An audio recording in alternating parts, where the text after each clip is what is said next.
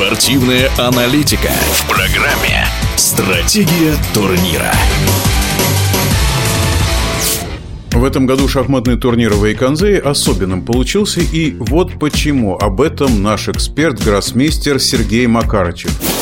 Едва ли не главным событием, но закончившимся недавно Tata Steel Masters, стала яркая победа молодого, 18-летнего российского гроссмейстера Андрея Есипенко над самим Магнусом Карсоном, бесспорным чемпионом, сильнейшим шахматистом современности. Ну, если остановиться на конкретных событиях, которые сопровождали эту партию, которые принесли Андрею столь блестящую победу, то можно, конечно, сказать, что Магнус не угадал с дебютом, пошел на весьма рискованное продолжение, и именно в этой системе у Андрея имелись четкие разработки, он прекрасно знал, что к чему, как поступать, а потом, в какой-то момент, ну, Магнус не досмотрел, недооценил, как принято говорить, интересную тактическую возможность, удар с временной жертвой фигуры, затем двойной удар и немедленный отыгрыш пожертвованного материала и перевод игры в почти практически абсолютно выигрышный Миттельшпиль. Конечно, нужно еще его было выиграть, но Андрей с этой задачей справился великолепно.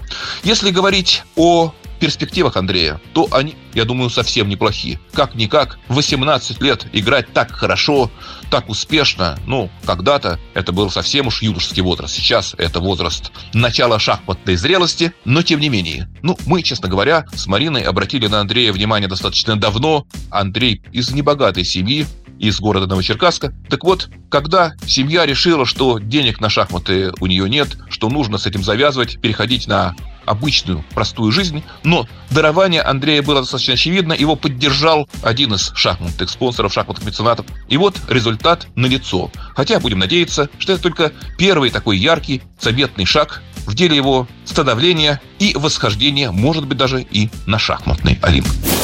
В нашем эфире был заслуженный тренер России, гроссмейстер Сергей Макарычев. Стратегия турнира.